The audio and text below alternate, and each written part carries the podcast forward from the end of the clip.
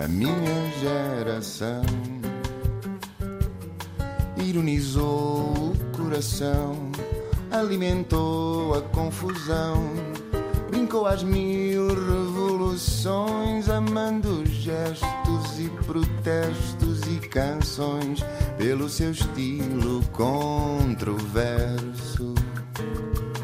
Este país também é para novos e é por isso que temos em estúdio um jovem psiquiatra, 32 anos, feitos há pouco, trabalhou no Júlio de Matos e já nos vai explicar se o material de trabalho é a loucura ou a sanidade. Diz que é de Coimbra, mas nasceu em Beja, por acidente. Foi um rapaz difícil de educar, tinha hiperatividade e déficit de atenção, mas tornou-se um bom aluno. Fez ginástica desportiva em regime de competição, chegou a ser campeão regional, mas foi o rugby que levou a melhor, jogou durante seis anos do curso, ainda joga de forma menos competitiva. Em pequenino dizia que queria ser médico, mais tarde esteve indeciso entre direito e medicina e ganhou a medicina por ser mais abrangente. Embora se tenham cruzado durante um estágio em Madrid que o empurrou para a decisão da especialidade, a psiquiatria forense. Henrique Prata Ribeiro, muito bem-vindo, doutor. Olá. Já te habituaste ao doutor, doutor, como é que eu te devo tratar? Por Henrique. Uh, Henrique. À partida, acho que fica bem. Mas eu já te vi na TV a tratarem-te por doutor, doutor. Certo, certo, acontece. Uh, mas podes-me tratar só por Henrique, acho que prefiro. Mas estás habituado a esse, esse tratamento? Estou porque cima... eu lido com doentes todos os dias, não é? Uhum. Então, ainda por cima, sendo psiquiatra, é uma coisa que as pessoas olham com muito, com muito apreço, com muito respeito, com muito, como se quase eh, como se estivéssemos perante um, um sábio da mente. Não sei, eu acho que na verdade, cada vez mais e felizmente, o psiquiatra é olhado como qualquer outro médico. Uhum. Eh, e eu acho que isso é bom, não, não acho que seja mau. Tu estiveste para tirar a ortopedia, certo? Mas... Em Madrid, de facto, uh, tive, cruzei-me com a parte da psiquiatria forense que me fez escolher psiquiatria, mas eu ainda não sou psiquiatra forense. Uhum. Porque isso, eu sou especialista há um ano, mais ou menos, um ano e meio. Trabalho na área da psiquiatria forense, mas não sou psiquiatra é forense é ainda, porque fazer? é uma subespecialidade que tem uma data de critérios que têm de ser cumpridos depois. O que é que é preciso fazer para ser psiquiatra forense? Júlio de Matos era, não era? Era especialista em psiquiatria forense. O, mas isso é outra altura, não havia. Sim, Estas claro. subespecialidades foram criadas agora. Eles trabalhavam todos em todas as áreas. O Júlio de Matos eh, trabalhou, trabalhou na área forense também. Miguel Bombarda trabalhou muito pelos direitos dos doentes também eh, e na área forense. Mas hoje em dia tens uma data de critérios que tens de cumprir após ser especialista. E, portanto, tens de fazer uma data de avaliações de determinados tipos porque a psiquiatria forense está ligada não propriamente à parte de, do tratamento dos doentes, mas mais à avaliação. Aquilo que nós fazemos na maior parte de, do tempo são perícias pedidas por um tribunal. Imaginem que nós temos de avaliar pessoas doentes ou não e depois re responder aos quesitos que, que um juiz, imagina, te põe. Tens também, para ter a subespecialidade, tens de ter trabalho na área, na área prisional. Pronto, há uma data de critérios que têm de ser cumpridos. Qual é a diferença a- em relação à medicina legal? toda. A medicina legal normalmente eh, está mais ligada a lesões, está muito ligada a dano corporal, faz as autópsias, Uhum. está ligada a- às autópsias, nós não. Nós, no fundo, ficamos com, com os vivos. Sim, em medicina legal tens que tirar direito. Ou podes ser, Não, não, tirar não. psiquiatria e ir para a medicina legal. não, não, não, não, não. A medicina legal é uma especialidade médica. São pessoas que tiraram o curso de medicina e depois, da mesma forma que eu escolhi psiquiatria, escolhem medicina legal. E o, o curso de medicina tem, não tem cadeiras de direito? Ou é só quando escolhes essa especialidade? Não, nós temos todos a cadeira de medicina legal, é obrigatório durante o curso. Portanto, tu passas por esse. Passas por essa parte. Então, é, tu dizes que sentiste falta de, de literatura, de ciências humanas no curso de medicina. Já há alguma coisa no currículo de medicina que se aproxime de algo menos eh, técnico, vá? Que humanize de alguma forma a figura do médico? Já começa a haver. hum, eu lembro-me que na altura, quando, quando integrei aqui a Faculdade de Medicina da Universidade de Lisboa, propus ao professor António Barbosa, que foi quem me convidou para, para começar a dar aulas, que houvesse eh, cadeiras fora da área da medicina e que tivessem algum tipo de bonificação. Ele explicou-me que já há, portanto, os alunos de medicina já podiam escolher opcionais fora da área médica, mas são cadeiras com pouco valor e aquilo que eu queria era de alguma forma dar vantagem a quem escolhesse essas cadeiras, porque eu acho que falta muito, ou pelo menos na altura em que eu estudava, sentia que faltava muito as pessoas lerem coisas fora da, da área só médica. Uhum. E eu comecei a sentir falta disso ao longo do curso e, e a psiquiatria cruza aqui outras áreas. eh, pronto, que estão mais ligadas às ciências humanas, no fundo, e mesmo a parte forense está mais ligada ao direito. Hum, há algumas áreas, mesmo relacionadas com os direitos humanos. Uh, nós temos tido agora uma. Portugal está em cumprimento uh, da Convenção de Nova Iorque, por exemplo, porque a psiquiatria faz tratamento involuntário e supostamente tem de, de se acabar com, com o tratamento involuntário, mas para a área da psiquiatria é um bocadinho irrealista pela natureza de algumas doenças. Enfim, há aqui áreas que não são branco ou preto e que eu uhum. acho interessantes uh, e que conjugam vários saberes, digamos assim. Tu fizeste um Erasmus em Madrid que durou pouco, tanto quanto durou sei. pouco. Porquê é que durou pouco? Durou pouco porque foi a primeira vez que eu vivi fora de casa. E tiveste então... saudades de casa? Não, não, não, não. não. Tive, foi poucas saudades de casa. Eu perdi-me um bocadinho. Ah, foste uh, para a vida louca. Uh, um bocado. joguei rugby lá também. Portanto, não perdi a ligação com o rugby. Uh, mas o rugby acabei... é mesmo muito importante para ti, não é? Foi muito importante, foi muito importante. Tanto no meu crescimento como mesmo depois em Lisboa, apesar de eu já não estar, desde que cheguei cá, já não estou a jogar nas seleções nacionais, já não estou assim num nível competitivo tão alto. Eh, foi uma área muito importante, mesmo já depois de estar a trabalhar. Mas o teu Erasmus foi quanto tempo então? Não foi... O meu Erasmus durou três meses. Ok, normalmente dura seis. O meu durou eu, seis em Madrid também. Eu tive, pronto, tive assim um professor que me recomendou regressar a Portugal. Estavas a fazer muitos tragos lá, na uh, Espanha. Estava a ir pouco às, às, aulas. Ele recomendou-me ele recomendou regressar e eu aceitei. E para onde ias para a capital? Sugestão. Entre outros.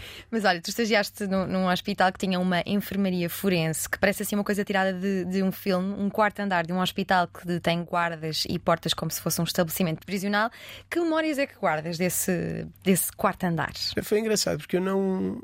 Eu nunca tinha contactado uh, até aí o contacto com a psiquiatria era assim muito ao de leve, porque nos primeiros anos nós não, não temos prática clínica, digamos assim. E então as aulas lá uh, eram dois alunos com, com um professor, que era uma coisa também diferente do que se fazia em Coimbra, que nós éramos muitos, uh, com poucos professores. E, e, essa enfermaria forense foi assim uma, uma espécie de um choque na altura, porque estava num hospital geral. Nós temos uma enfermaria forense, por exemplo, no Júlio de Matos. Uhum. Só que... Também com portas e, e, e, seguranças? Claro, claro, claro. Não, se, seguranças não. Tens, tens pessoal treinado uh, para, para lidar com, com os doentes. Mas ali uh, era o quarto andar de um hospital geral. E portanto estás num hospital com enfermarias uh, perfeitamente normais e de repente tens uma enfermaria forense num quarto andar ou no terceiro andar. Achei, achei engraçado, completamente diferente, assim, uma coisa inesperada. Uhum. Teres aquelas portas que abrem com botões, com antecâmaras, com e aquela imagem que nós temos de, das camisas de força é dos filmes ou acontece mesmo? É dos filmes. É dos filmes. É? é dos filmes. Não, é dos então, filmes. Porquê que inventaram isso? Não, está nos filmes porque já foi a realidade. Há muito, muito tempo. Certo, e portanto isto, os direitos humanos vão avançando uh, gradualmente e, e, os coletes de forças foram. Substituídos por seringas. Mais ou menos. Nós, de, hoje em dia, o que se faz é, é contenção física também, mas basta pôr, por exemplo, uma, uma cinta na, na zona da é cintura e prendes essa, à cama. Essa contenção física é feita por médicos ou enfermeiros ou pelos dois? É feita por enfermeiros Treinados. E, e, por auxiliares de saúde. Sim, sim, sim. Esse hospital é o Gregório Maranhão. Onde é que fica? Exatamente. Fica ali perto do Retiro. Ok. E um, ehm, nós não temos muito esse modelo em Portugal, além do, do, do Júlio de Matos, certo? Nós temos, temos uma enfermaria forense em Coimbra, outra enfermaria forense uh, no Porto e depois temos eh, serviços. Estes serviços são os serviços hospitalares, digamos uhum. assim.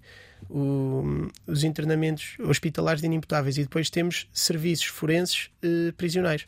Portanto, eles podem ser prisionais ou não prisionais, que são estes três: uhum. Coimbra, Porto e Lisboa, e, e, depois temos prisionais. Falaste de inimputáveis. O que é que é um inimputável? Um, uma pessoa inimputável é uma pessoa que cometeu um ilícito típico, uhum. portanto, um crime, digamos assim, de forma simples, mas que não tem culpa para o facto cometido. Uh, por não se conseguir situar e não ter capacidade de alcançar uh, as consequências do ato. E quem é que decide que uma pessoa é inimputável? É um psiquiatra? Quem decide são sempre os juízes. Isso é, é? é a forma mais simples. Sim, e ouvem uh, médicos. Exatamente. E o que, o que um juiz faz é pedir um perito, uhum. e portanto, os psiquiatras nesta área forense que estamos a falar, trabalham muitas vezes com peritos, que é a tal coisa que eu estava a dizer em que não vais tratar os doentes, vais avaliar e respondes aos quesitos. Os quesitos são é aquilo que o juiz te pergunta, aquilo que uhum. ele quer saber. E depois o juiz decide com base no teu relatório. Já vamos voltar a este tema mais à frente. Tu passaste pelo Gregório Maranhão, pelo Júlio de Matos, agora estás no Hospital Beatriz Ângelo. Nós eh, costumamos ouvir, ou pelo menos já ouvi, mas não sei porque nunca vi, já ouvi que os hospitais psiquiátricos eh, ou as alas psiquiátricas dos hospitais são desumanas. Concordas? Percebes esta, esta crítica? Percebo. Uh, acho que está a mudar e acho que, que vai mudar nos próximos anos. Uh, as condições vão, vão passar a ser ainda melhores. Eh, se, tu, se tu pensares, o, o Programa Nacional para a Saúde Mental foi implementado ou supostamente iniciou a atividade em 2007. E em 2007 aquilo que, que esse programa previa, em parte, era que o Hospital Júlio de Matos em Lisboa, o Sobral Cida em Coimbra e o Magalhães Lemos deixassem de funcionar como hospitais de internamento de doentes agudos para esses doentes poderem estar mais próximos da comunidade e em hospitais gerais, em serviços de psiquiatria em hospitais gerais. Uh, isto porque, imagina, um doente no Júlio de Matos uh, pode estar lá internado e ser e ter área de residência em Mafra ou ter área de residência em Torres Vedras. Portanto, isto são pessoas que ficam muito afastadas da comunidade deles, quem uhum. os pais às vezes não conseguem fazer visitas porque ou trabalham ou não têm, não têm os recursos para, para se deslocar a Lisboa para vir visitar os doentes. Portanto, essa proximidade com a comunidade é essencial. E, e agora é uma das coisas que muito provavelmente vai mudar, porque o PRR, o, o a bazuca, exatamente, a bazuca, vai alocar 84 ou 85 milhões uh, de euros à área da, da, saúde mental e essa será uma das, das prioridades. E depois, quer dizer, durante muitos anos, estes doentes foram esquecidos, não é? Nos doentes, os doentes psiquiátricos eh, historicamente ficavam aliados da sociedade, depois passaram para, para os manicômios, eh, que eram sítios onde não se respeitavam os direitos humanos, e portanto tem sido um trabalho gradual. O próprio Júlio de Matos eh, foi pensado para ser um manicômio, não é? Inicialmente. Já não existe essa figura do manicômio, é só um nome? Não, já não existe. Essa figura já não existe, felizmente. Um, e já e foi, foi uma coisa que já, que já mudou há muitos anos. Portanto, o Júlio de Matos já é um hospital uh, norm, é um hospital normalíssimo, portanto, é um hospital que só está dedicado à área da psiquiatria, que tem quatro serviços de agudos e tem serviços de doentes crónicos, mas é um hospital normal. O, o, motivo pelo qual se vai alterar a forma de, de, funcionamento do Júlio de Matos é para alargar, lá está, as condições para esses doentes inimputáveis que estão em serviços prisionais ou não prisionais, mas que são insuficientes para eles, para criar serviços, estruturas forenses. Criar uma coisa que também lá está nessas interseções que a psiquiatria tem com os direitos humanos, eh, com a privação de liberdade, criar umas estruturas que são as estruturas de liberdade para prova, que são essenciais porque são uma espécie de liberdade condicional Uh, destes doentes inimputáveis, portanto que não têm culpa para os crimes que cometeram, e é uma forma deles poderem sair antes do tempo de cumprimento da medida de segurança, porque eles não cumprem penas porque não têm culpa para os crimes, cumprem medidas de segurança. Portanto, é também muito importante. E criar aquilo que se chamam serviços doentes difíceis, que serão para doentes mais difíceis de manejar, mas os outros estarem o mais próximo possível da comunidade deles. Mas tu estavas a atribuir a desumanidade que atribuem aos hospitais à, à sociedade, no fundo. Claro, é sempre um. Mas a crítica que fazem aos hospitais, essa crítica é infundada do tratamento que os doentes têm nos hospitais psiquiátricos, nas aulas psiquiátricas dos hospitais? Sim, eu, eu acho que hoje em dia já não acontece. Eh, é infundado. Claro que eu já visitei alguns serviços que não tinham condições uh, que nós considerássemos adequadas. Uh, mas no caso deste serviço em concreto de que eu estou a falar, foram feitas recomendações e a circunstância alterou-se. Uhum. Portanto, alteraram o funcionamento. Eu acho que tem havido uma preocupação crescente e hoje em dia o que há é subfinanciamento e, portanto, nestes hospitais psiquiátricos há muito pouco dinheiro a, a ser investido para remodelação de serviços, uhum. uh, para comprar material que seja necessário. Pronto. Acho que é mais desinvestimento do que propriamente desumanização de cuidados. Uma das momento. coisas que tu notaste quando chegaste ao, ao hospital, a Júlio de Matos, no segundo mês de, de, internato, foi que os doentes não eh, tinham contacto com o espaço exterior. E o que é que tu fizeste perante, perante essa situação? Olha, na altura, quer dizer, não fazia sentido para mim. Eu, eu lembro perfeitamente dessa doente e tudo, porque era uma pessoa da minha idade que estava internada com uma depressão. Eh, e eu disse-lhe: olha, mas vá, dizer, vá lá fora, está um dia ótimo. E ela dizia que não podia ir, não a deixavam ir? E, e ela começou a chorar e disse-me: Não me deixam. E eu, quem a partir não, daí. Quem não deixava? Aquilo era por causa do funcionamento de serviço, portanto, a equipa de enfermagem considerava que não havia capacidade, não havia pessoal suficiente para levar os doentes lá fora em segurança. Uhum. Pronto. E, e, na psiquiatria há uma preocupação grande com, com isto porque há doentes que, quando apresentam risco para eles ou para outros, assim de uma forma simples de explicar, são internados contra a vontade deles. E portanto as enfermarias não são enfermarias de porta aberta. Hum. As enfermarias têm a porta trancada. Pronto. Então há, doente... há, medo há de risco de fuga os doentes. Claro. Isso é. Pronto. E nesses doentes tem mesmo de haver um controle, ok? Eu não, eu não quero que os doentes uh, possam fugir. O que eu acho que tem de haver é condições nos serviços para que os doentes tenham acesso a espaço exterior. Essa doente, eu comecei a entrevistá-la na rua, pronto, não a deixavam Você sair. entrevistá-la porquê? É jornalista. não, faz parte do trabalho de médica. Explica-nos lá. Observá-la, pronto. Okay. Uh, passei a fazer a, a entrevista médica na rua uhum. para ela poder ir, portanto, enquanto estava comigo. Okay. Mas depois pus essa questão e na altura pus ao meu diretor de serviço, que era difícil resolver. Depois pus à presidente do Conselho de Administração, que obrigou a que todos os doentes que quisessem fossem levados uma vez por dia, pelo menos, à rua, na altura. Mas depois achei que aquilo não era suficiente, não ia resolver. Quer dizer, isto comecei a falar com psiquiatras de outros hospitais e aquilo passava-se a nível nacional em vários sítios. Sim. E tu como doente, não pode estar sujeito à arbitrariedade do sítio onde és internado. Quer dizer, este serviço tem um pátio e tu consegues ir ao espaço exterior. Neste ficas trancado num corredor. Um, e pronto, e a partir daí fui, fui escrevendo cartas, chateei pessoas. Uh, no fundo, escrevi uh, ao, ao, Ministério da Saúde. Entretanto, foi uma das medidas que nós incorporámos na, no Health Parliament. Uhum. Um, foi uh, que seja obrigatória a frequência de espaço exterior e estamos agora num momento crucial para se poder alterar essa questão, porque a lei de saúde mental está a ser revista. Muito provavelmente deve chegar uma nova versão, uma nova proposta de lei de saúde mental em dezembro. Uh, penso que estão a apontar para dezembro. E eu tenho alguma expectativa que, que este grupo de trabalho não se extinga agora, por acaso nem sei, quer dizer, se trocas de governo, se não troca, não sei se está dependente de alguma dessas coisas, mas está um grupo de trabalho em curso para fazer uma revisão à lei e eu acho que é um momento ótimo para, uh, se, para se fazer com que seja obrigatória a frequência de espaço exterior. Tu disseste que esta tua doente estava uh, internada com uma depressão. Em que situações é que uma depressão pode dar origem ao internamento? Uh, risco de suicídio, por exemplo? Por exemplo, é uma delas, mas eh, não, não tem obrigatoriamente que haver risco para a vida da pessoa. Eh, as pessoas muitas vezes são internadas para estabilização clínica. Mas há, caso, há, muitas pessoas com depressão. Muitas não, pessoas com depressão. A maior parte. A maior, a maior parte das pessoas vai cumprir tratamento em casa.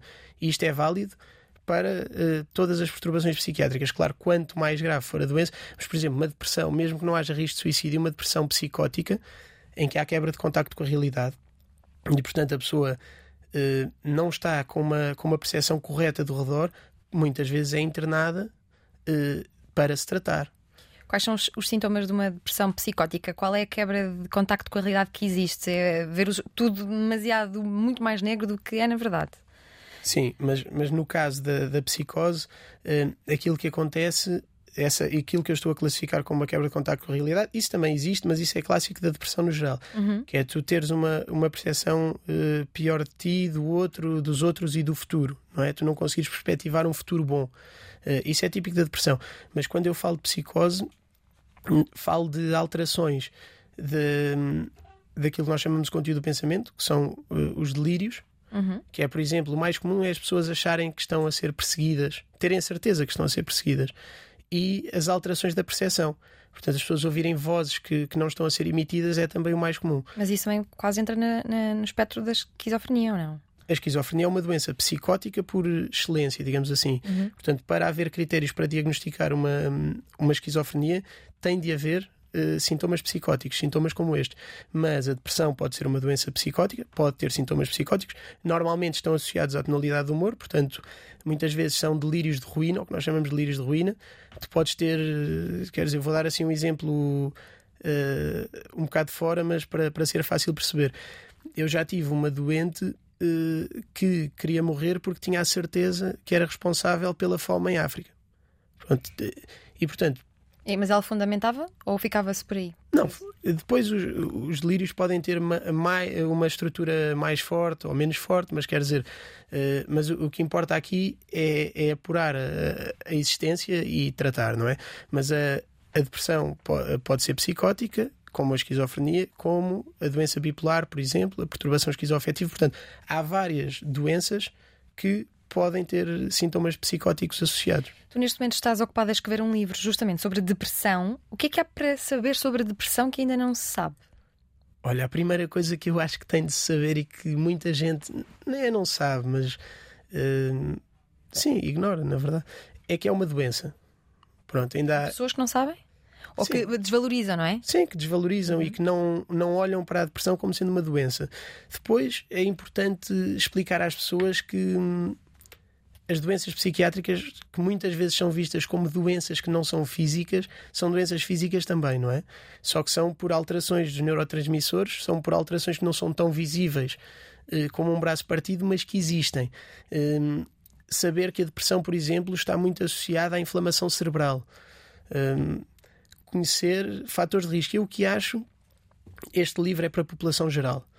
Um, eu o que acho quando se faz um livro para, para a população geral é uma forma de levar informação, quebrar estigma e ao mesmo tempo capacitar Quer dizer, qualquer pessoa numa sala sabe identificar dois ou três sinais de um AVC, não é?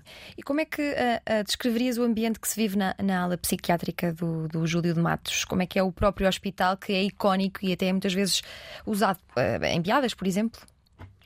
O ambiente é bom, na verdade. Hum, é, é, óbvio que nós há doentes que em determinadas fases da doença estão mais agitados e, e podem estar mais difíceis de controlar, mas na verdade o ambiente no geral é bom e os doentes são, são respeitadores, são.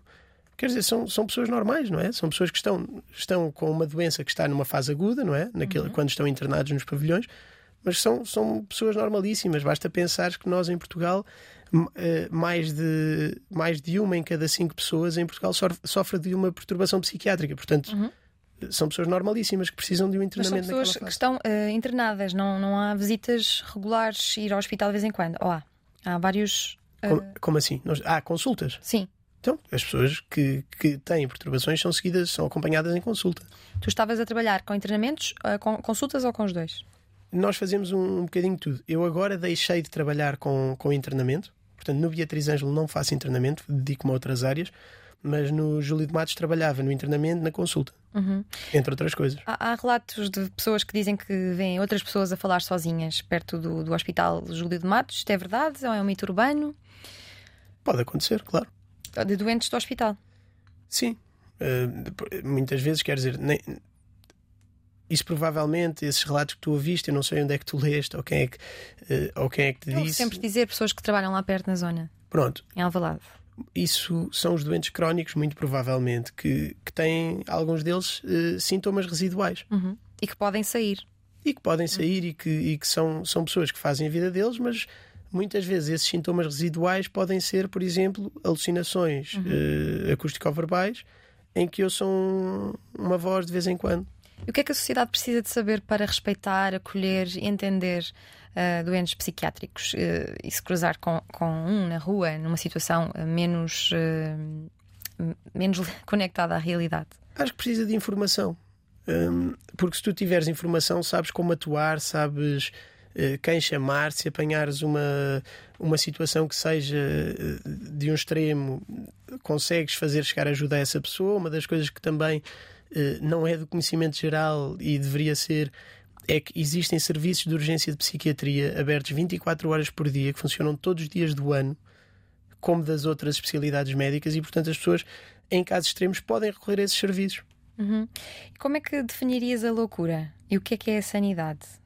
O que é ser okay. são? Ou, ou a loucura, a loucura eu defino como um, um construto social, certo? Que eu separo a loucura de doença. E, e acho que a loucura tem um peso histórico grande, associada àquela que era a visão antiga dos doentes psiquiátricos pela sociedade, um, e depois aquilo que é a, a sanidade, que tu. Uh, é, é o que é o estado de saúde mental e que não se pode separar do que é a saúde no geral, um estado de saúde e bem-estar uh, num todo, e em que o indivíduo se sente bem, está integrado na comunidade dele, uh, contribui de forma ativa para a comunidade e se sente integrado. Pronto. Uhum. Uh, e agora, doença, doença é outra coisa, não é? A doença que eu não defino como loucura, hum, a, a doença são determinadas alterações. A, a, psiquiatria, no fundo, como nós não temos exames complementares de diagnóstico, nós somos uma, uma especialidade de, tratamento de comportamentos, digamos assim.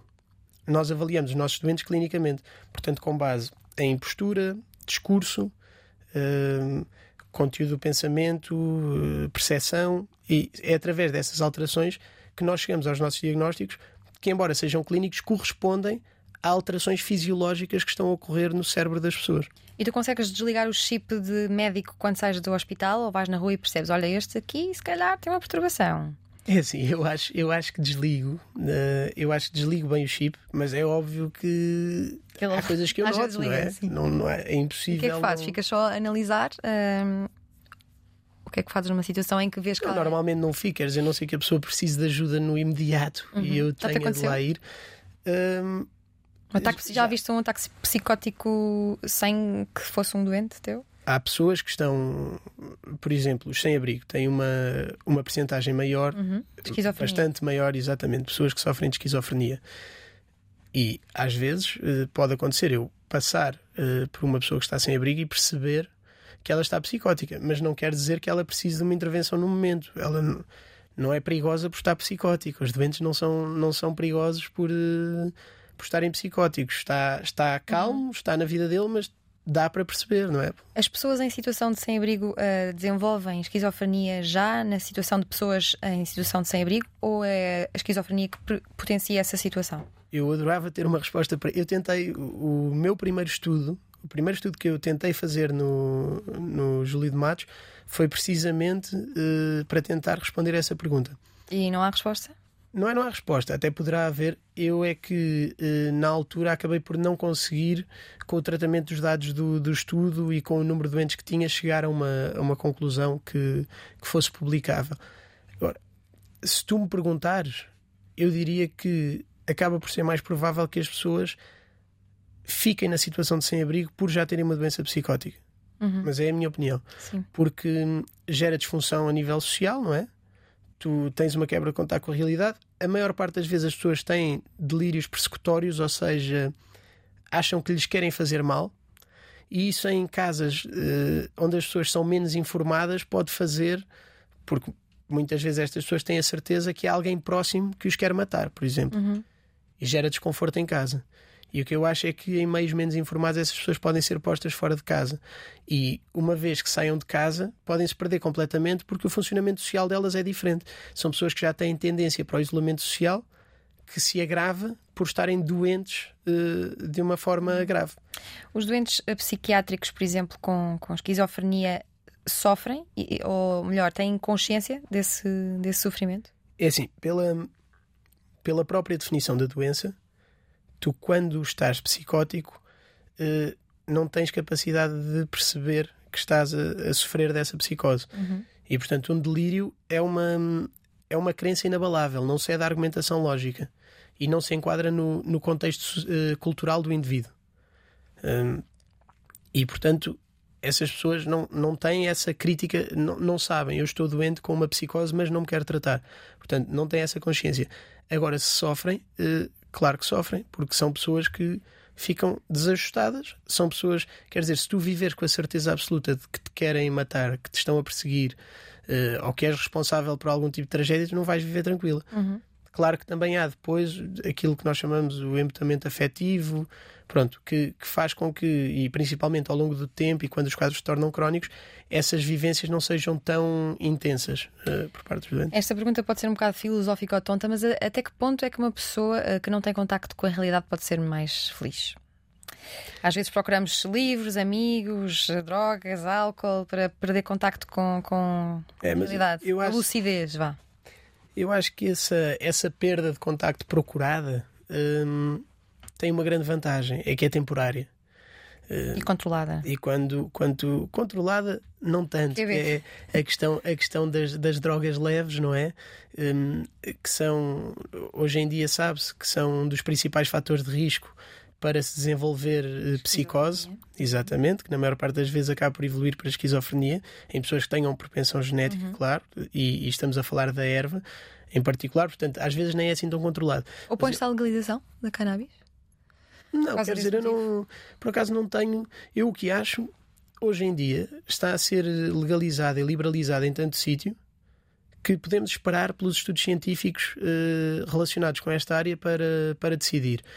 E não me faz confusão nenhuma, porque isto, isto tem um risco muito elevado em pessoas até determinada idade. Que ainda estão, digamos assim, com, com as conexões do cérebro a, a formar-se com, numa determinada fase de vida. Não me faz confusão nenhuma que um doente oncológico eh, fume erva se aliviar a dor. Quer dizer, não me faz confusão absolutamente nenhuma. Portanto, não me oponho. Acho é que tem de haver ciência que fundamente eh, uma liberalização do, do consumo. De vez em quando ouvimos dizer que todos os génios são loucos ou que pessoas muito, muito inteligentes, intelectualmente rápidas, têm perturbações. Há algum fundamento para isto ou é mais um mito urbano, doutor? Sim, tem havido hum, evidência científica que associa hum, algum tipo de perturbações psiquiátricas à criatividade. Hum, e portanto isso pode ter algum eh, fundamento. Tu tens, por exemplo, hum, a doença bipolar, uma, uma das fases que a caracteriza são fases maníacas, e, ne- eh, e nessas fases as pessoas têm um aumento de energia, diminuição da necessidade de dormir, eh, têm. Pronto, tudo- têm uma sensação de bem-estar muito grande, e nessas fases não são capazes de produzir. Mas muitas vezes há hum, aquilo que nós chamamos de hipomania, que pode ser um, um aumento de energia também com diminuição da necessidade de dormir, mas que permite às pessoas manterem-se funcionais. E, por exemplo, há pessoas que nessas fases conseguem produzir muito. eh, e produzir bem.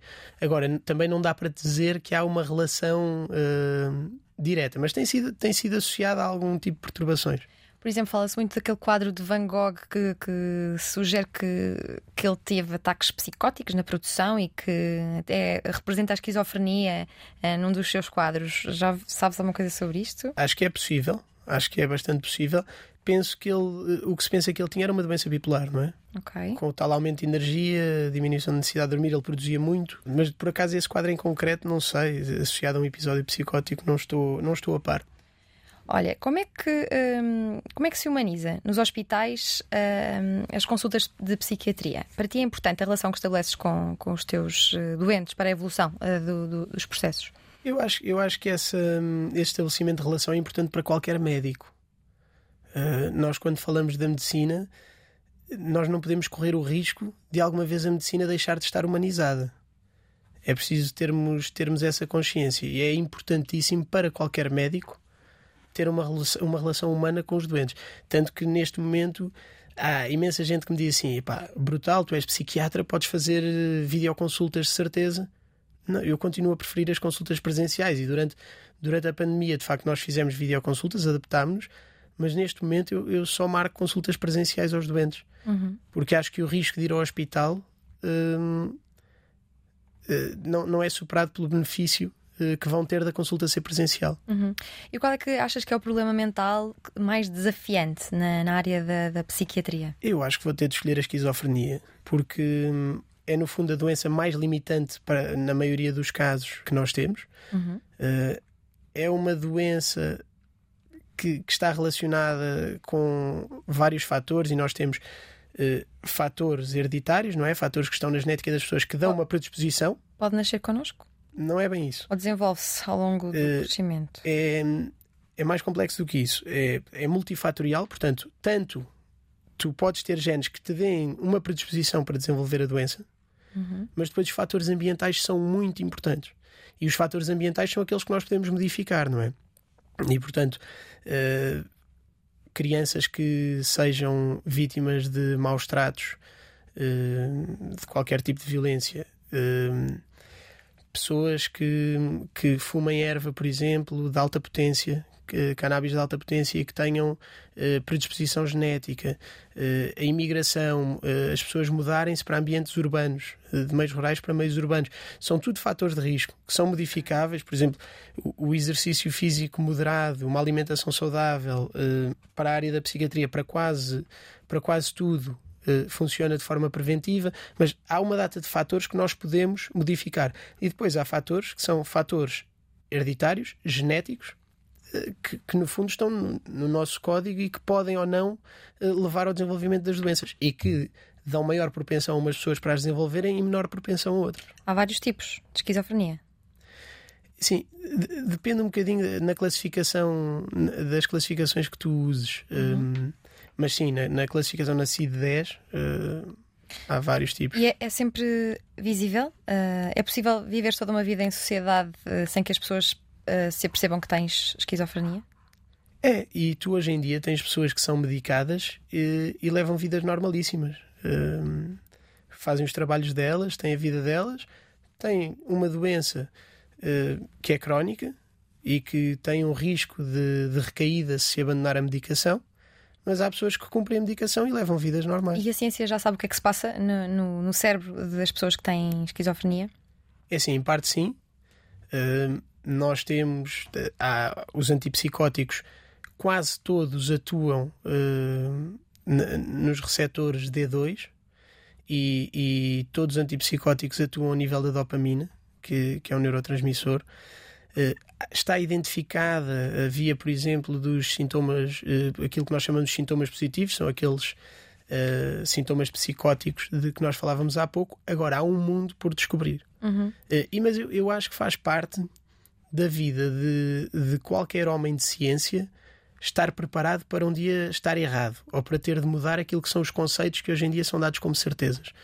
E nesta área é bastante possível que isso venha a acontecer. Portanto, uh, aquilo que são esta, estas doenças que nós vemos como diferentes hoje e que são todas doenças com capacidade de sintomas psicóticos, que podem evoluir para sintomas psicóticos, podem ter uma interrelação entre elas ou, ou estar ainda subdivididas em termos biológicos e nós ainda não termos conseguido chegar lá. Agora, tem havido avanços.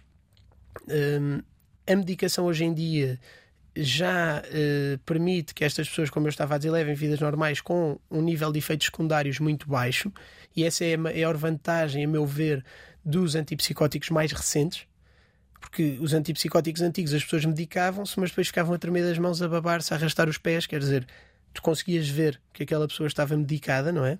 Uh, hoje em dia nós temos medicação que permite que uma pessoa leve uma vida normalíssima, isso é ótimo. E como é que se lida com a esquizofrenia do ponto de vista de, de um familiar? Não sei se sei responder a isso. Eu acho que as pessoas têm de tentar dar apoio como, como conseguirem, como souberem. Um dos grandes fatores de risco, obviamente, quer para o desenvolvimento de doenças, quer para um mau prognóstico para as doenças, é a pobreza. E, e portanto, eu também acho que, uh, a nível social, tem de haver apoio uh, a estas famílias porque. É... E há apoio? O Estado apoia? Há apoio, há apoio, uh, só que infelizmente não é o suficiente. Nós, a área da, da, psiquiatria, dentro das áreas médicas, é uma área cronicamente subfinanciada, como nós sabemos, e, e portanto esse apoio poderia ser maior. Agora, se tu me perguntares qual é o principal fator de prognóstico, claro, a evolução da doença, mas para pessoas que tivessem uma evolução de doença similar, porque há pessoas que têm doença mais grave, doença menos grave, com maior ou menor grau de funcionamento e de impacto, uh, mas, mas de facto as pessoas terem familiares com disponibilidade, uh, com meios financeiros para os ajudar, faz uma diferença muito grande. E até há pouco tempo fazia diferença até na medicação que nós podíamos dar aos doentes. Só foi aprovado há três meses a dispensa hospitalar dos injetáveis, dos, dos antipsicóticos mais recentes Portanto, nos hospitais. Os medicamentos mais sofisticados, por isso mais, mais caros, não é? Até lá, o que é que acontecia? Os doentes que não tivessem 30 euros por mês para dar pela medicação mais recente tinham de fazer a medicação antiga. Aquela tal que os punha a arrastar os pés. Isso também foi uma das medidas que nós propusemos no, no Health Parliament de Portugal. Porquê que há tantos casos de esquizofrenia que acabam em suicídio? Olha, hum, a maior parte dos, dos casos de a esquizofrenia tem de facto uma, uma taxa de suicídio aumentada e é um suicídio normalmente uh, jovem. Primeiro pela, pelo peso da doença, não é? Tu estares psicótico, como nós discutimos há pouco, e estás com uma percepção completamente uh, diferente daquilo que é o mundo que te rodeia. Mas depois também acontece, uh, em alguns casos, as pessoas começam a fazer o tratamento, começam a perceber que estavam num, num estado de quebra uh, com a realidade e não aguentarem uh, o peso do diagnóstico também, muitas vezes. Nós temos médicos psiquiatras uh, muito conceituados em Portugal, como por exemplo o Daniel Sampaio ou o Pio Abreu. Os novos psiquiatras da nova geração discordam muito dos que estão cá há 50 anos, dos professores, dos mestres? Discordamos que é B. por acaso, no caso, tu falaste do Pio Abreu e Daniel Sampaio são dois maus exemplos para eu dizer que discordo, porque são, são duas pessoas que eu tenho em, em elevadíssima conta. Mas uma coisa é termos em elevadíssima não, não, conta, mas, outra mas... coisa é concordar com tudo. Não, não é isso, não é concordar com tudo, mas no caso deles em concreto, já discuti vários assuntos e acho que estão muito dentro daquilo que nós. Exatamente. Um, acho que estão muito dentro daquilo que, que nós pretendemos. No geral, acho que há uma tendência por parte da geração mais nova para ser mais uh, científica, mais ligada à área biológica. E, e anteriormente uh, havia uma, uma leitura um bocadinho diferente. Uh... Mas não há uma área mais turva um, em que divergem mais? Sobre mais... drogas, por exemplo, usadas não, para tratamento. Sabes que eu, é, é, é, o que eu te estava a dizer há pouco. a psiquiatria é uma ciência médica. E, portanto, mesmo os mais velhos se se forem atualizando, mesmo que há 20 anos a realidade fosse outra, hoje em dia vão dizer uma coisa diferente porque cientificamente se provou que o que há 20 anos se dizia não fazia sentido. Uhum. E tu já sentiste alguma vez algum preconceito na tua área por seres uh, tão novo numa área que é muitas vezes associada à maturidade, à sabedoria, à experiência e por isso à, à idade? Já. Uh, a vez em que senti mais uh, foi eu ainda era interno e, e em 2017 cheguei à conclusão que fazia sentido fazer um livro na área de, das urgências, porque não havia indicações claras de medicação, a maior parte dos manuais não tinha doses concretas a usar nos casos. Eh, e quando eu quis organizar o livro, e o livro teria várias pessoas a escrever vários capítulos, a quantidade de médicos especialistas que me disseram que eu não poderia coordenar um livro por ser interno uh, foi. Como, é que, como é que superaste isso? Olha, na maior parte das vezes respondi Deixaste que não... a barba e pintaste o cabelo de, de Não, branco. que a minha barba também não cresce muito. Não, mas quer dizer, respondi com naturalidade sempre. Disse que, que tinha uma visão muito concreta do que queria que fosse aquele livro e que, portanto, teria de ser eu a, e o André, que coordenou comigo, a coordená-lo. Hum. Uh, e depois, quer dizer, lembro-me assim de um, de um, especialista que me disse, mas, mas pensa que se não tiveres o nome de um especialista na, na capa, as pessoas não compram o livro. E disse, mas não há problema, daqui a três anos sou especialista não é nenhum drama, o livro não vai desaparecer uhum. daqui a seis meses, não é? Um professor teu da Faculdade de Coimbra disse-me que eras um psiquiatra clássico. O que é que é isso de ser um psiquiatra clássico? A mim não me diz nada. Um professor meu da faculdade, eu, assim de repente, adivinhando que estiveste com o professor Pio Abreu há, há uma semana, Uh, não sei, não sei o que é que ele quererá dizer com um psiquiatra clássico, não sei dizer. Oh, pois eu também não percebi, pensei que tinhas, ias esclarecer. Não, não, não. Olha, aqui uma velha questão entre a psiquiatria e a psicologia. Um, vamos a ela. Uh, o que diz o cidadão comum é que quem vai à terapia é, vai para falar e quem vai ao psiquiatra vai para ser medicado. Uma coisa é certa: o psicólogo não pode medicar, certo? Certo. Mas o psiquiatra pode fazer terapia, não é? Certo. É preciso uh... fazer que uma formação em psicoterapia? Sim, nessa frase está tudo errado. Pois, porque... Mas isto é o que pensa o cidadão comum, por isso agora Eu sei, mas doutores. Nem os psicólogos são, são pessoas para se ir conversar, não é? Os psicólogos têm informação. Analisam, fazem perguntas, fazem sugestões, ouvem. E, e dão ferramentas às pessoas. Os psicólogos dão ferramentas às pessoas para as pessoas lidarem uh, com os próprios comportamentos, com a interação com os outros uh, e para procurarem uh, equilibrar essas, essas interações. E os psiquiatras, como médicos, tratam doenças, como qualquer médico trata. E na maior parte dos casos, nas doenças psiquiátricas, nós de facto temos de medicar, mas o tratamento não é exclusivamente a medicação. E hoje em dia, a maior parte dos, dos psiquiatras mais novos até escolhe eh, fazer formação em psicoterapia, na maior parte das vezes eh, terapia cognitiva ou comportamental, que é que tem assim, uma evidência científica mais estabelecida, e, e podem fazer esse tipo de terapia também. Mas agora, o, o trabalho do psiquiatra é tratar as doenças. E há doentes. Uh, olha, ainda ontem tive um doente que, que foi ao meu consultório e a única coisa que eu lhe receitei hum, foi exercício físico.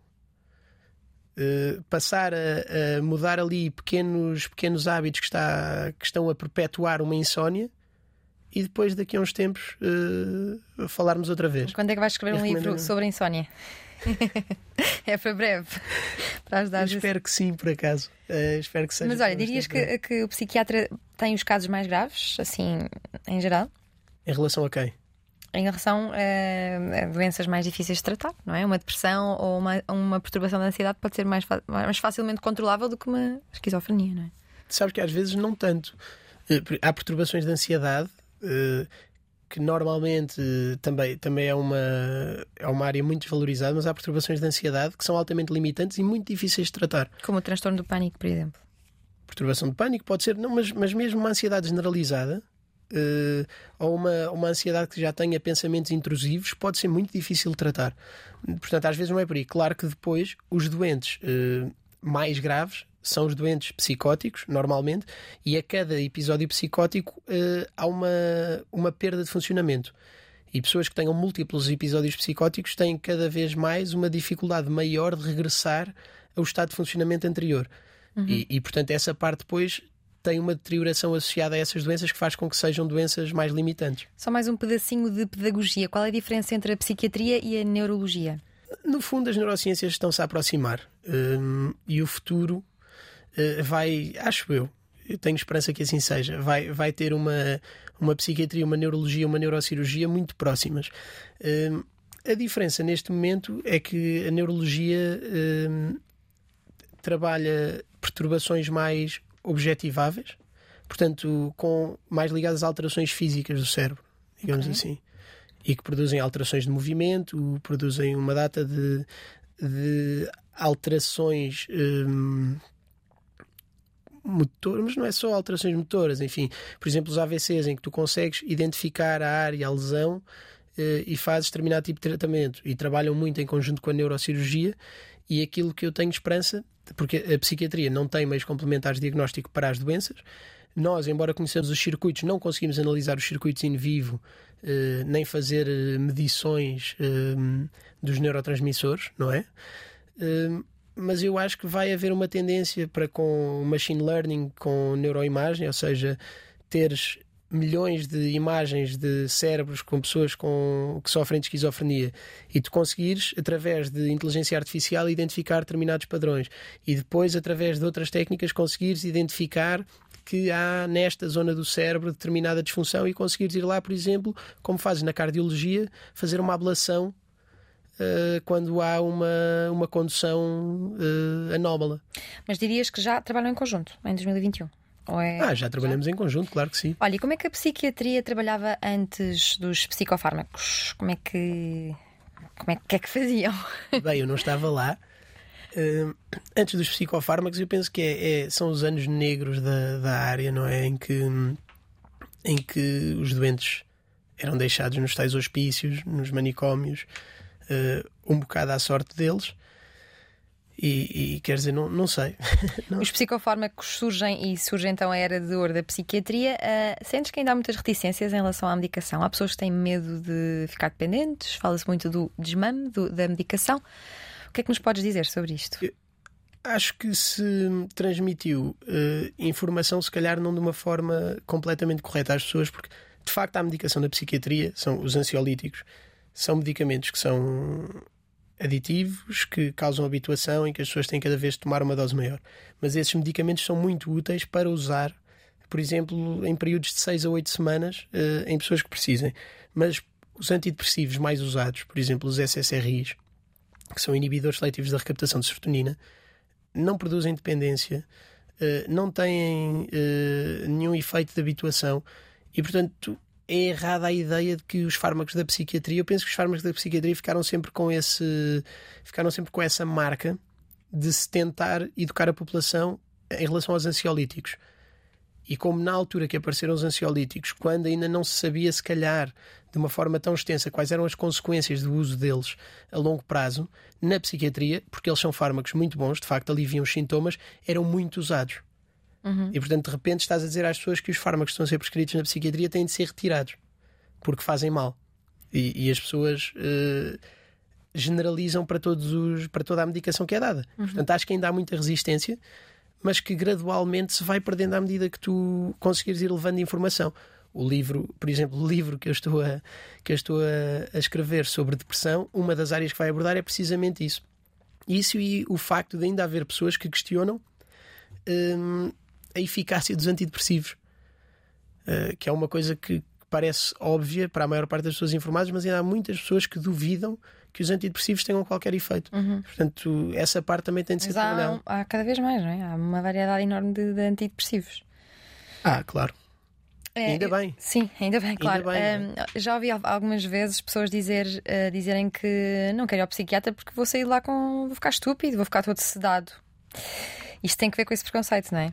Tem a ver com esse preconceito e eu acho que isso também tem, também tem que ver com essa uh, imagem dos doentes graves que antigamente eram medicados com fármacos altamente sedativos que os deixavam incapazes de, de uma vida normal em sociedade, incapazes de trabalhar, incapazes de, de se relacionar com os outros. E, portanto, isso é parte do estigma que vem de trás, mas que felizmente já não corresponde àquilo que é a realidade da psiquiatria.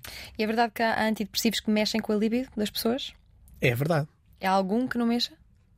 Há, também há alguns que não mexem. A maior parte, por exemplo, estes que são muito usados, os SSRIs, que eu estou a referir que são os mais, os mais prescritos neste momento, nem é propriamente. Uh, o mais comum é que retardem a ejaculação. Uhum. Não propriamente a libido. Também são usados para, para a ejaculação precoce, precisamente. Há antidepressivos que são usados para isso. Exatamente. Em relação à automedicação, nós vivemos num tempo em que há, há, muita informação, nomeadamente sobre medicamentos.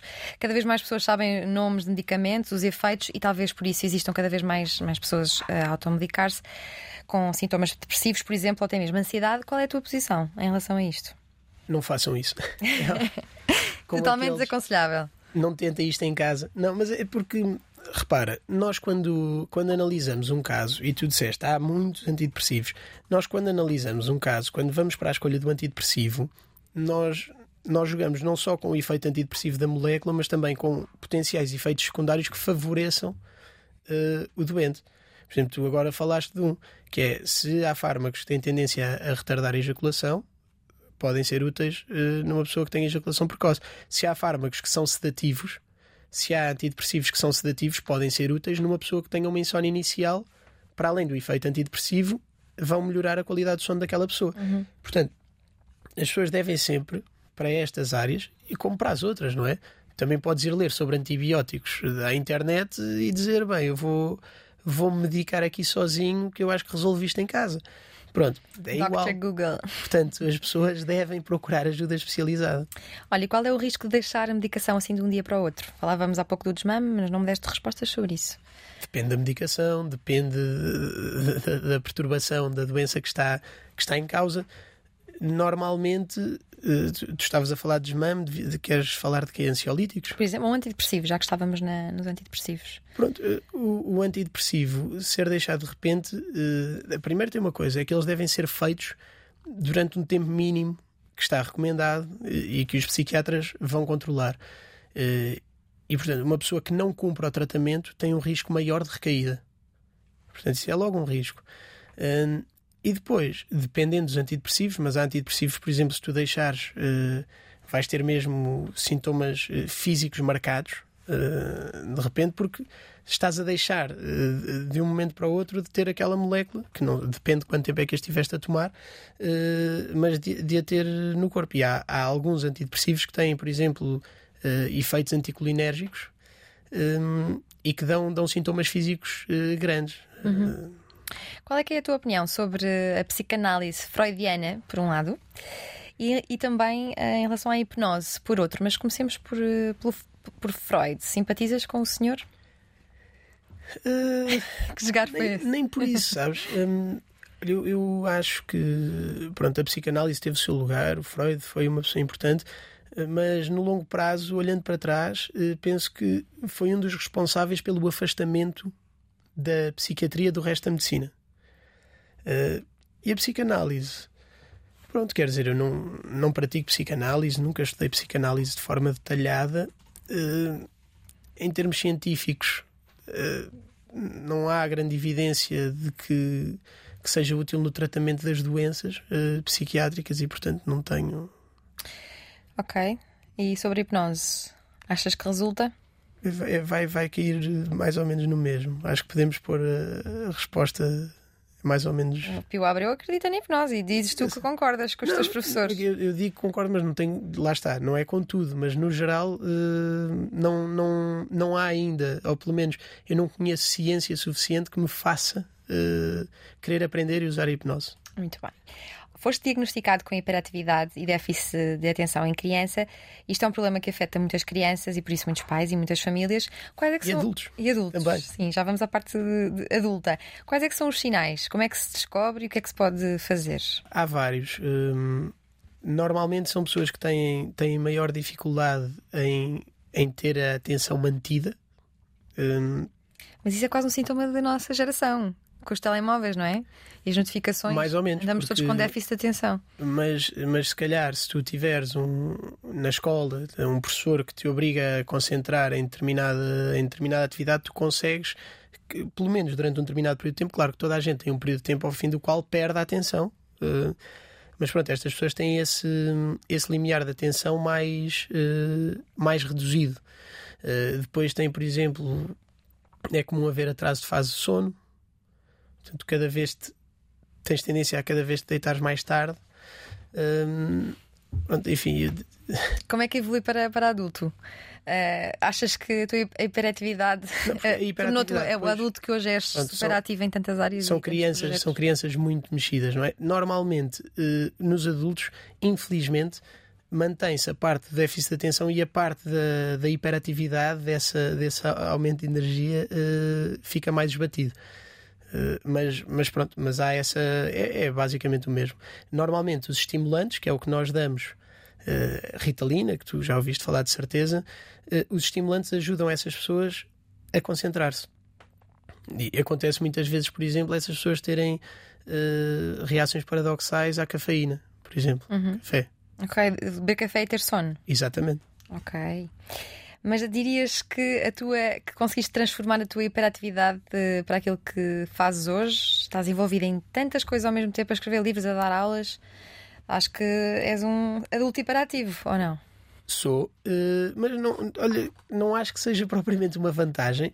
Eu acho é que não consegui encontrar uma forma de funcionar dentro, de, dentro das minhas limitações. Pronto, com isto. Achas que é uma limitação? É uma limitação e ao mesmo tempo para outras coisas acho que é uma vantagem. Eu não eu não deixo de achar que o facto de tu perderes a atenção em alguma coisa e ires olhando para outras faz com que tu de alguma forma consigas olhar para os problemas de forma diferente. Estás constantemente a ter de voltar a focar nos assuntos. Eu, eu quando trabalho, normalmente tenho quatro ou cinco coisas abertas e vou fazendo uma e depois distraí-me e mudei para outra, mas vou. E a minha forma de lidar com, com esse déficit de atenção é alternar entre é alternar entre, entre atividades, entre Sim. funções. E olha, o déficit de atenção pode estar ligado à criatividade, tal como há quem defenda que o caos e a desarrumação, a desorganização podem estar ligadas à criatividade. Eu gosto de acreditar que sim. acho que de alguma forma, acho que de alguma forma estão. Porque é isto, tu tu perderes o foco e voltares a, a um determinado assunto, faz com que tu tenhas de olhar para ele outra vez. Uhum. Às vezes vais reler uma coisa qualquer e, e vem-te uma ideia diferente daquela que tinhas tido da primeira vez. Quando se fizesse aquilo de forma seguida, se calhar já não voltavas. Como se o nosso cérebro fosse um computador com muitas tabs abertas, não é? Exatamente. Nós temos que tentar organizar. Exatamente. Olha, a figura... É o Default Mode Network é Sim. o nome desse. A figura do pedopsiquiatra é aconselhável a todas as crianças à partida ou é o médico pediatra que faz essa avaliação? Não, é assim, eu, as pessoas devem procurar os médicos quando precisam. Uh, eu, não, eu não defendo que, que, todas as crianças precisem de um pedopsiquiatra, felizmente não precisam. Uh, as pessoas devem ir, as crianças devem ir quando têm, e lá está, como eu expliquei para a psiquiatria há pouco, uh, que, que é uma especialidade médica que observa alterações de comportamento, no caso das crianças é o mesmo. Uhum. as crianças tendo um comportamento anómalo em qualquer área, eh, aí sim, se fizer sentido, podem ser avaliadas por um, por um pedopsiquiatra. Fala-se muito do autismo em crianças e muito pouco sobre o autismo em adultos, mas ele não Verdade. se evapora, continua lá, não é? Como é que é o, o autismo num um adulto? Parece mesmo quase tabu. É, e é, é um bocadinho, sabes que é um, é um dos grandes dramas da, da psiquiatria de adultos. Hum, essa, esses doentes desaparecem dos cuidados, muitas vezes, quando não fazem essa transição. Hum, há várias teorias. Uma delas é que muitos deles acabam por não, não progredir da mesma forma na escola, não, não socializar tanto ficam mais isolados em casa, acabam por perder funções cognitivas e, e pronto, tornam-se pessoas pouco adaptadas e com pouca.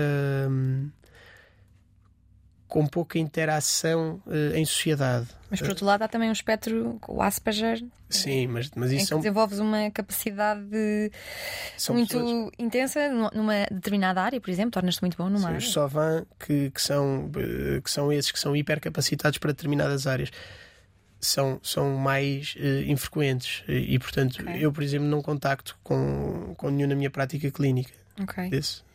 Uh, também, uma das perturbações mais conhecidas é a perturbação bipolar, também conhecida como doença maníaco-depressiva. Deve ser a doença mental mais compreendida dentro das doenças psiquiátricas. Afeta cerca de 60 milhões de pessoas em todo o mundo. E é muito comum ouvirmos dizer que aquele tipo é bipolar, ou é mesmo, ou mesmo aquele tipo é autista. Eu não sei se o politicamente correto já chegou à psiquiatria, mas, mas percebes o uso destas imagens para caracterizar pessoas que não têm doença mental? É assim, o, o, politicamente correto já chegou à psiquiatria, claro, e, e o uso desses. O, o, uso de um diagnóstico para classificar um comportamento eh, está errado. Eh, e na maior parte dos casos, eh, as pessoas obviamente não estão a fazer um diagnóstico, estão a fazer uma. estão a tentar diminuir, estão a tentar minimizar outra pessoa recorrendo a uma, a uma perturbação, um diagnóstico psiquiátrico. Na maior parte dos casos, por exemplo, dizer esta pessoa é bipolar. A maior parte das pessoas nem sequer utiliza. A doença bipolar é caracterizada por estas alterações de energia e do humor uhum. continuadas ao longo do tempo, em que os episódios duram uh, quatro meses, três meses, quatro meses para as fases maniformes e, e cinco a seis meses para as fases depressivas. Aí não é um dia para o outro? É meses? Não, não. Okay. Há perturbações que têm, que têm ciclos rápidos, mas o, o clássico é que demorem meses. Um, e a maior parte das pessoas uh, que usa como insulto usa, por exemplo, para, para se referir a pessoas indecisas. Quer dizer, são coisas que nem sequer. Uhum.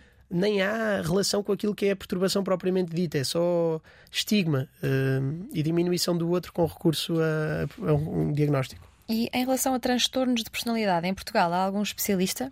Dirias que, que é uma área para psiquiatras, para os psicólogos, psicoterapeutas, psicanalistas ou para todos em conjunto? É assim, é, é para todos. E os psicólogos e os psiquiatras trabalham uh, em conjunto, mas quer dizer, para, para a maior parte destas doenças todas de que já falámos hoje, uh, os psiquiatras e os psicólogos podem trabalhar em conjunto e trabalham muito em conjunto.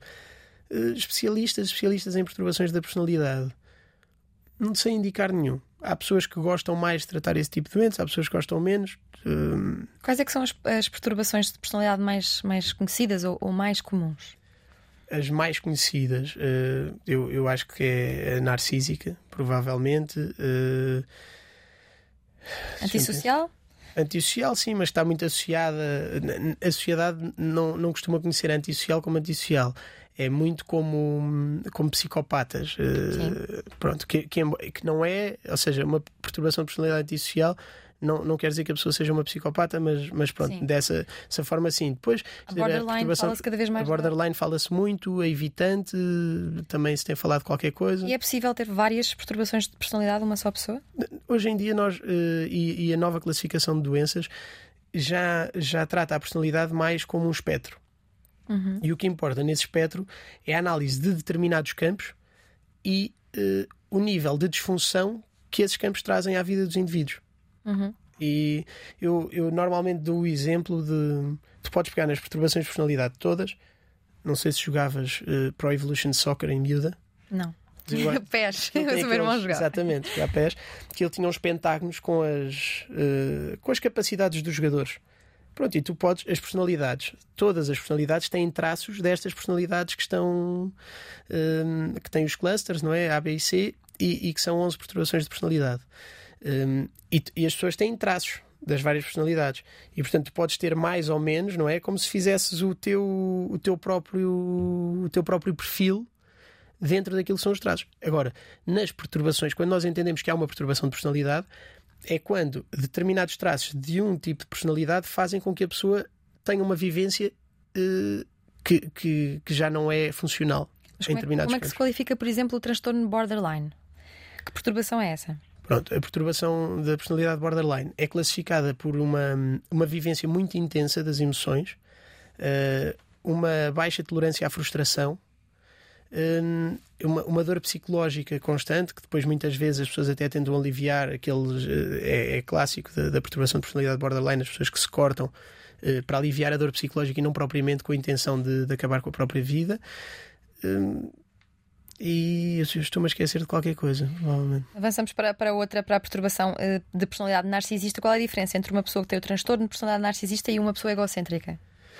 Uh, é assim, uh, uma pessoa com uma perturbação de, de, personalidade narcísica tem uma sensação, uma ideia de autoimportância muito marcada, uma necessidade constante de admiração por parte dos outros uh, e tem uma tendência a, a uma frustração e a, a, uma raiva enorme quando é criticada ou quando é atacada. O que é, que é a ferida narcísica? É, é, precisamente essa que é que, que nessa na, na, quando falamos da ferida narcísica falamos da da insegurança que no fundo uh, está uh, a provocar a máscara que a pessoa tem de de auto, Há uma máscara. de autoendeusamento e de, e de querer a adoração dos outros. Pronto, e essa ferida narcísica, quando essas pessoas são, são atacadas, em algum ponto, como se sentem frágeis. Uh, no fundo, têm reações uh, intensas e são agressivas normalmente. As perturbações de personalidade são consideradas doenças mentais? São. E diferem muito de doenças como esquizofrenia e Alzheimer? Diferem, diferem bastante mas, mas também vêm, ou seja, estão nos, nos sistemas de classificação de doenças, são consideradas perturbações psiquiátricas. E há medicação para transtornos de personalidade? Sim, é, é assim. Mais uma vez, é, nós estamos aí medicamos hum, comportamentos, digamos assim. Hum, e, e, há medicação que, que é dada, sim, para, para reduzir a intensidade uh, dessas emoções uh, que as pessoas sentem para, para fazer, no fundo, com que elas estejam mais capazes de lidar com os problemas delas e, e lidar com o dia a dia. A psicoterapia uhum. também é muito útil uh, nos casos de perturbações uhum. de personalidade, é essencial também. Dirias que um médico psiquiatra é mais forte psicologicamente do que os cidadãos comuns? Por exemplo, tem mais armas para lidar com uma situação de, de suicídio na família ou de esquizofrenia, por exemplo? Não, não propriamente. Acho que depende mais do indivíduo, acho que depende mais da pessoa e do grau de resiliência que cada um tem do que propriamente da profissão. Uhum. Um, e portanto não sei, não, não acho que os psiquiatras tenham uma tendência especial para ser psicologicamente ultra resistentes. Estamos à conversa com Henrique Prata Ribeiro, psiquiatra. Neste momento dás aulas na Faculdade de Medicina de Lisboa e dizes que queres ser o professor que gostarias de ter tido. Isso quer dizer que tiveste maus professores? Não.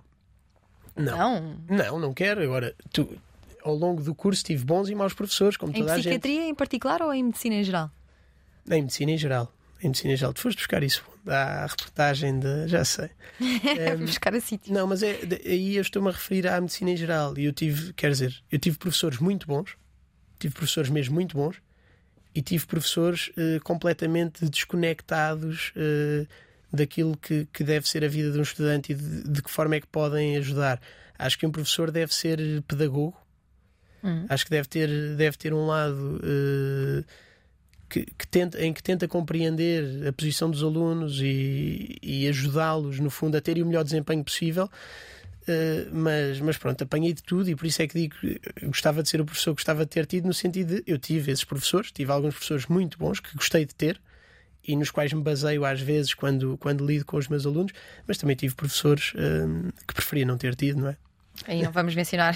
não, não, não, vamos mencionar. Olha, sendo tu um apaixonado por eh, psiquiatria forense, que é uma interface entre a psiquiatria e o direito, entre a psiquiatria e a lei, o que é que nos podes dizer sobre o caso Ricardo Salgado e, e a alegação de Alzheimer? Nada. Uh, não posso dizer muito. Acho que é perfeitamente possível uh, que o senhor esteja doente, como qualquer cidadão pode estar. Normalmente, eh, o mais comum seria o tribunal uh, ou autorizar ou, ou requerer uma perícia. E, portanto, é um dos casos nos quais pode ser feita uma perícia psiquiátrica. Há um psiquiatra que vai analisar o caso todo, vai ver a história clínica, analisa a pessoa e emite uh, uma resposta aos quesitos que o juiz tiver colocado. Agora, não tenho mais nada a dizer em relação a e isso. E de que forma é que um padre pode ajudar a convencer um tribunal que, que uma pessoa tem Alzheimer? Um padre? Não sei, não é a minha especialidade. nunca viste um padre num tribunal a tentar convencer um juiz que, que alguém tem Alzheimer, certo? Não, nunca vi. Eh, o Alzheimer é uma doença eh, dentro da demência que afeta memórias recentes afeta ou antigas ou todas? Todas, mas uh, o, o percurso natural da doença é para uma perda uh, de memória recente primeiro. Por isso é que se associa mais a isso. Ou seja, as pessoas começam por perder a memória recente, por deixar de se conseguir situar uh, no tempo. Uh, pronto, começa por aí, mas pode progredir para afetar a totalidade. Quer dizer, as pessoas esquecem-se de ações motoras. Tu podes te esquecer para que é que servem os talheres. Uhum. No caso um, de Ricardo Salgado, se for comprovado que ele tem Alzheimer, ele fica, como regime, fica com o regime de inimputável, que falávamos há pouco, ou não? Não, não, não. Isso não funciona assim. Então explique-nos lá, Soutor. A inimputabilidade é dada para o, o facto, para o ilícito típico, para o crime, no momento em que o crime foi cometido. E, portanto, eh, eu não gosto de falar de casos específicos, mas neste caso, se houver um diagnóstico de, de Alzheimer, não sei se terá ou não, depende do tempo de evolução, do nível de sintomas, mas não tem de ter qualquer relação com uma incapacidade da pessoa se situar e compreender o que estava a fazer na altura em que os eventuais crimes foram cometidos. Mas há aqui uma clara tentativa de justificar as ações de Ricardo Salgado devido a uma doença. Ou seja, o objetivo é uma inimputabilidade eu, pelo que percebi, uh, pronto, mas com base nos telejornais, lá está. Eu não, aqui já não estou a falar. Uh, não pronto, nos queres dar, é- dar, a tua opinião, já percebi. Não é bem isso, mas, mas, o que eu percebi é que estavam. Uh, o que era alegado é que ou não se poderia progredir para um julgamento por a pessoa ficar incapaz de compreender o que é a pena e o que é. Ou então, progredindo para um julgamento, não se poder obrigar aquela pessoa a cumprir pena efetiva de prisão uh, por ela já não se conseguir eh, situar adequadamente e compreender bem. Não sei. E como é que vão os estudos para tratar ou retardar esta doença que, que rouba as pessoas delas mesmas? Houve um avanço recente de uma, de uma empresa que supostamente tinha um, um fármaco novo que, que ia progredir para, para uns ensaios, mas acho que não correu, acho que não está a correr assim nada de especial. Uh, mas tem sido, tem sido bastante difícil, tem sido bastante difícil de, de, encontrar uma forma quer de tratar, quer de atrasar a progressão. Não Nós há... hoje em dia temos alguns medicamentos que atrasam a progressão, são os antidemenciais, pronto, que nós prescrevemos, uh, mas que na maior parte dos casos, quer dizer, a, a doença acaba por, uh, mesmo que mais devagar, progredir na mesma. Mas há prevenção, por exemplo, alimentação, medicação. Uhum. Uma, uma, pessoa ah. pode ter comportamentos saudáveis toda a vida, dormir bem, não beber nem consumir drogas e ainda assim acabar por ter Alzheimer? Pode, pode. Tu, o, é, é, exatamente igual àquilo que nós discutimos no início da entrevista uhum. em relação uh, aos fatores de risco para a esquizofrenia. Claro que. Há pessoas com mais propensão, é isso? Há pessoas com mais propensão e depois tu tens fatores que são neuroprotetores e quer dizer, tu teres uma alimentação saudável, fazeres exercício físico regular, uh, beberes café. Beber café vem como um dos, um dos fatores protetores.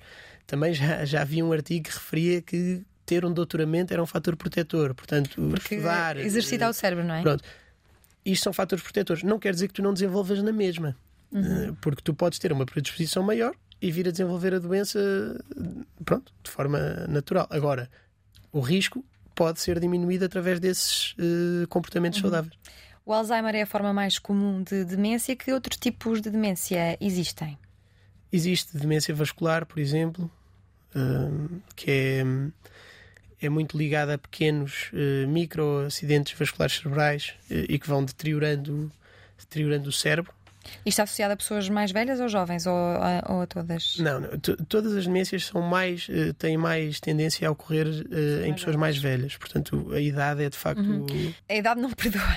A perda de memória pode estar associada a outras complicações? Há relatos de pessoas que, que, com Covid que têm episódios de perda de memória. sim, é sim, sim, pode acontecer. Quer dizer, uh, e, e, não, é, não é exclusivo do Alzheimer a perda de memória. Tens pessoas com traumatismo, eh, traumatismos cranianos com perda de conhecimento, com amnésia na sequência de, de uma pancada, por exemplo. Uhum. Quer dizer, não é exclusivo da, da, doença de Alzheimer. E há mais doenças que afetam a memória. A, a, depressão, por exemplo, afeta a capacidade cognitiva. Pode afetar, mas não da forma que afeta a doença de Alzheimer. Atenção. Mas também pode ter influência no, uh, no, no, acesso a, determinadas memórias. Pronto, quer dizer, é um, não é exclusivo da doença de Alzheimer. Agora, daquela forma, da, daquela deterioração grave, marcada para todas as áreas da vida, progressiva e inalterável, sim, é o clássico. É, é... Mas eh, uma pessoa com 30 anos que sente que está a ter uh, falta de. está a ter episódios de falta de memória, não se lembra tão bem das coisas, é motivo para preocupar-se ou é motivo para dormir melhor, descansar melhor? Na maior parte dos casos, vai ser a segunda opção. Uhum. Na maior parte dos casos, vai ser motivo para, para dormir melhor, para orientar a vida dela no trabalho, para fazer exercício físico, pronto. Uhum. Um, na grande maioria. Agora, também há demências precoces. Aos uhum. 30 anos, muito, muito improvável, mas, mas há pessoas que desenvolvem demências aos 40, na, na, na década dos 40. Portanto, uhum. uh, isso também acontece. São é casos muito mais infrequentes.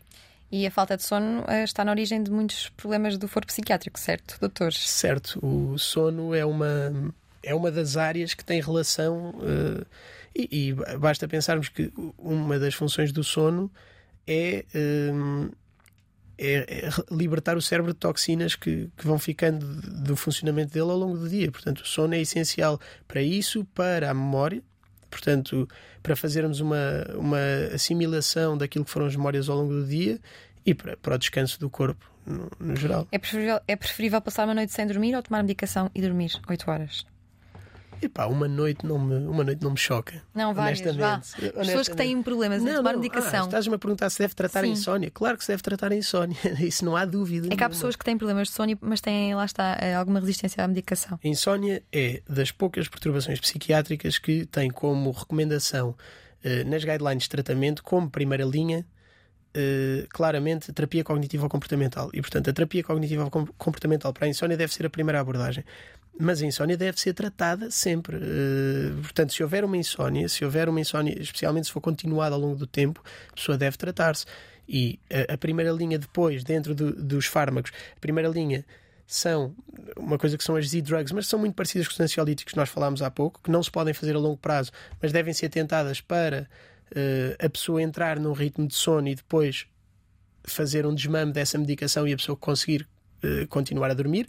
Claro que devem ser estudados os padrões de sono da pessoa e os hábitos que tem, porque muitas vezes nós, para tentar uh, curar uma insónia, adotamos hábitos que acabam por perpetuá-la. Hum. Um, e portanto, essa parte é muito importante.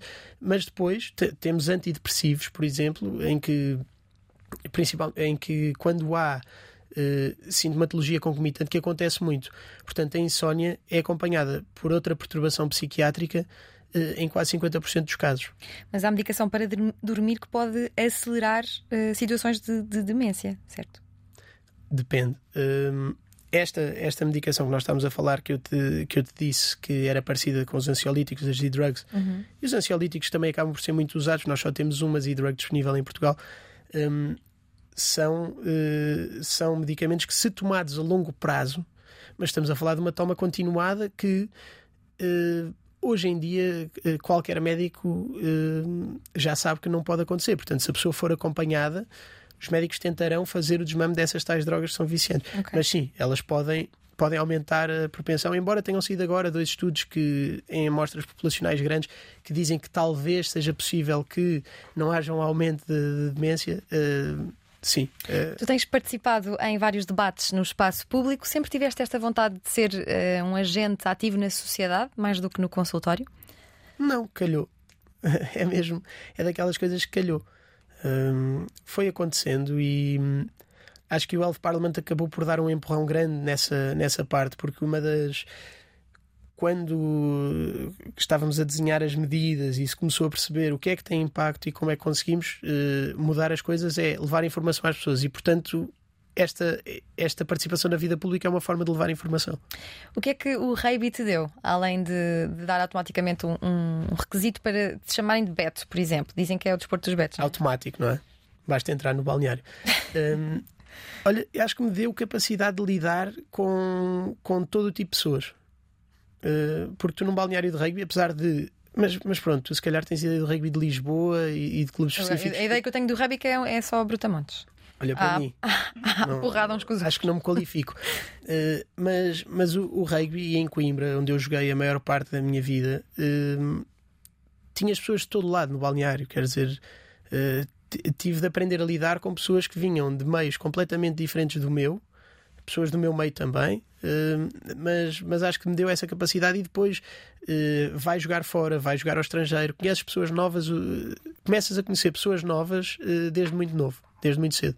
E acho que isso é, é, das principais vantagens. Com tanta intervenção política que tens, dirias que és um psiquiatra político? Disseste política? Sim, o que é que é o Health tenho... Parliament? O que é que é? O Health Parliament não é político. Então é o quê? É, é políticas de saúde que é para dar a políticos. É fazer não, política, no fundo. Não é fazer política. é política, é recomendar, é recomendar medidas técnicas.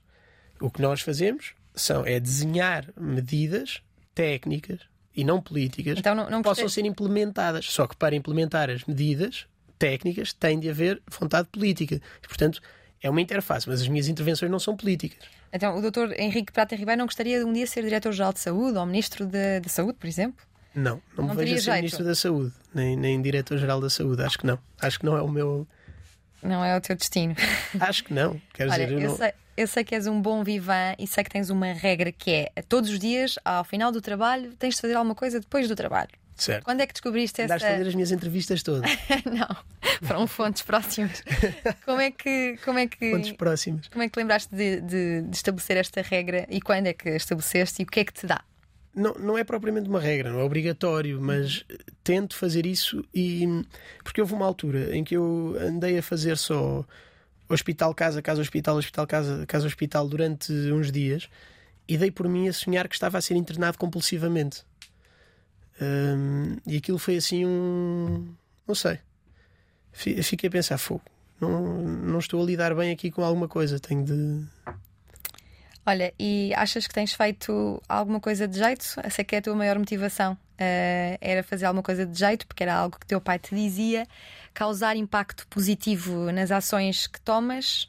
Tens conseguido, dirias? Acho que sim. Se calhar não o suficiente, uh, mas qualquer coisa, qualquer coisa acho que sim. E esta tua vontade de, de, de avançar para a escrita não científica, um livro a sério, é um, é um romance? Isso é para mais tarde. É um romance? É ficção? Não sei, não sei, não sei. Eu sinto isso como uma inevitabilidade.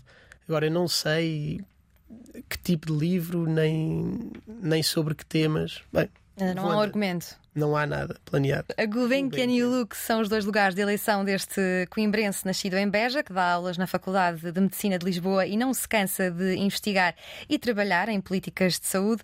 Os amigos dizem que conhece mais gente de Lisboa do que as pessoas que são mesmo de Lisboa. É um socialite, um bom vivan que gosta de cozinhar salmão no forno com legumes. Não se importa de sobrecarregar os dias com trabalho, só para ter a sexta-feira livre para poder ir à praia. Adora arte e arquitetura, tem conversa para almoçar com Cisa Vieira e Eduardo Souto Moura e por isso almoça com eles algumas vezes. É presidente da Comissão de Saúde Mental do Health Parliament de Portugal, que deu origem a um livro com 52 recomendações para o futuro da saúde. A carreira médica tem adiado a vontade de dedicar mais tempo a outras áreas, nomeadamente à escrita não científica. Perdeu o pai e depois a mãe, o sustentáculo de tantos de nós durante o internato, mas felizmente o caminho na medicina continuou. Não quisemos invadir a privacidade do Dr. Henrique Prata Ribeiro de quem devem estar muito orgulhosos os pais, por todas as razões e mais algumas, e a quem agradecemos a conversa da última hora na Antena 3 e na RTP3. Obrigada, Henrique. Obrigado. E desculpa este tempo todo, mas eu tinha muitas dúvidas. O que vamos fazer?